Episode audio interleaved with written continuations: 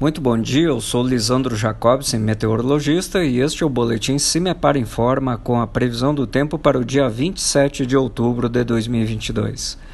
Nesta quinta-feira, a tendência é de termos um avanço rápido de frente fria pelo estado do Paraná.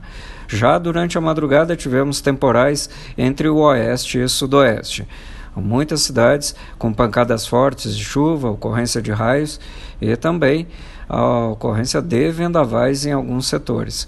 As rajadas de vento ficam mais persistentes, aliás, nas próximas horas.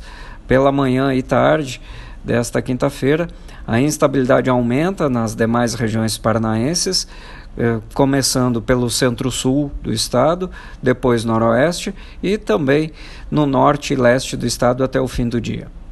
As temperaturas ainda ficam relativamente altas durante a quinta-feira, na faixa norte, chegando aos 30 graus, e as mínimas estão previstas para o período noturno no extremo oeste paranaense, em torno de 12 graus nos termômetros.